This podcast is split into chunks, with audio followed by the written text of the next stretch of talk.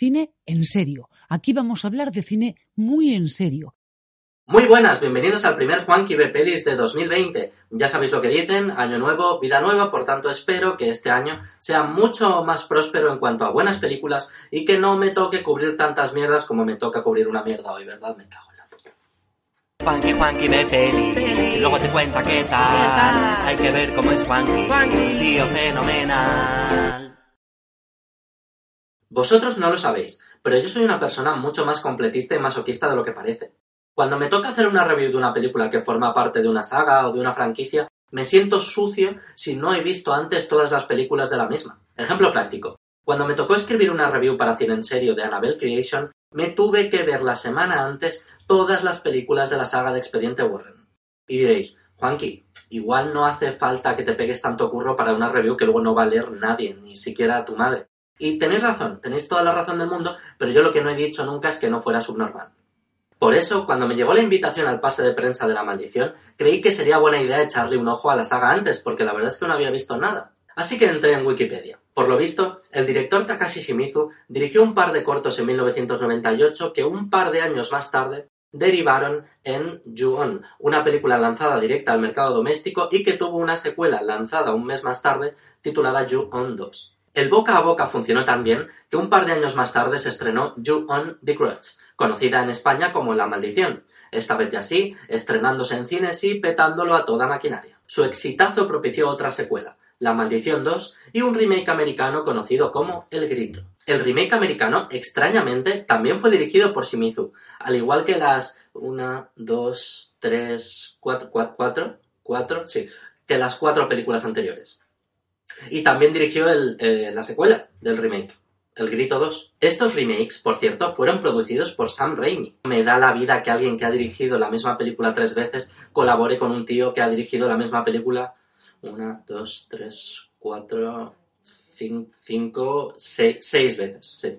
Que luego el tío se plantó ahí, ¿eh? Ojo, uno al final tiene que saber cuándo parar. Y eso le honra. Pero por supuesto, mmm, la rueda tenía que seguir girando sin él y por tanto, a nivel americano, unos años más tarde tuvimos lanzada directa DVD El Grito 3 y por la parte japonesa tuvimos ah, cuatro secuelas más. Cuatro secuelas más y un crossover con The Ring, porque ¿por qué cojones no iba a haber un crossover con The Ring? Los japoneses no se andan con hostias. Pero como los americanos tampoco querían quedarse atrás en cuanto a estupidez, tuvieron la maravillosa idea de, lo estáis adivinando, lo estáis adivinando, hacer otro remake, porque había pocos. Y esta es la película que hoy nos ocupa, que en España va a titularse La maldición porque, insisto, las cosas estaban siendo poco confusas hasta ahora. Entenderéis entonces que pese a mis autodestructivas tendencias completistas, cuando entré en la página de Wikipedia y me encontré con 12 películas, 2 cortos, 8 novelas, 4 cómics y un videojuego, mi respuesta ante todo ello fuera un mi polla morena. Entonces, dejando claro que todo lo que sé sobre la saga Juan es la parodia de Scary Movie 4, vamos a hablar de la maldición.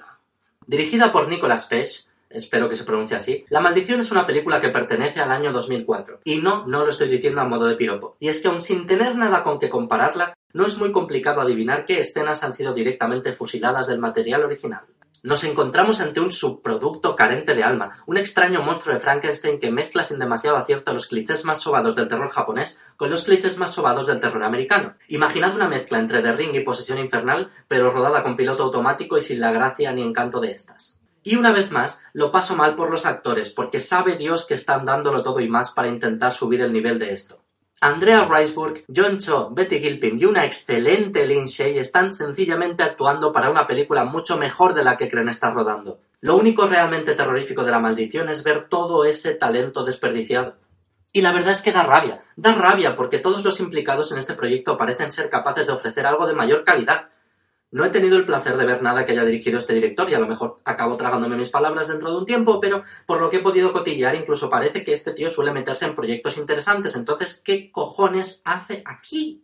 Es más, ¿por qué cojones existe esta película en primer lugar? ¿Y por qué existe ahora que el boom del terror japonés lleva muerto más de una década? Podríamos decir que bueno, que al menos servirá para que los adolescentes vayan al cine en masa y den por culo al resto de personas con las que compartan sala, pero yo creo que ni siquiera en ese aspecto va a ser su favorita porque tuve el placer de ver esta película en un pase de prensa que no era exactamente un pase de prensa, sino que también estaba abierto al público. Supongo que habría algún tipo de concurso de Facebook desde la distribuidora o alguna movida. Y los chavales que salieron de ver la película salieron echando pestes.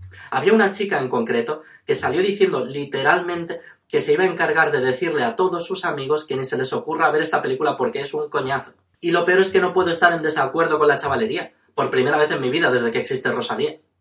Porque es que tienen razón, La Maldición es una película rutinaria, predecible y lo peor de todo, aburrida, a la que sabes exactamente cuándo van a meterte un susto, dejas de sentir tensión y sabes perfectamente cuándo te van a meter el susto porque la escena es un calco de un calco de otro calco y además lo han parodiado en Scary Movie 4. Así que sintiéndolo poco, se va a tener que llevar un 4, pero no os preocupéis, no perdáis la esperanza. El remake seguro que estará mucho mejor. Fujitsu, Juanqui, Juanqui ve pelis y luego te cuenta qué tal. ¿Qué tal? Cree que es crítico de cine, pero solo es anormal. Venga ya.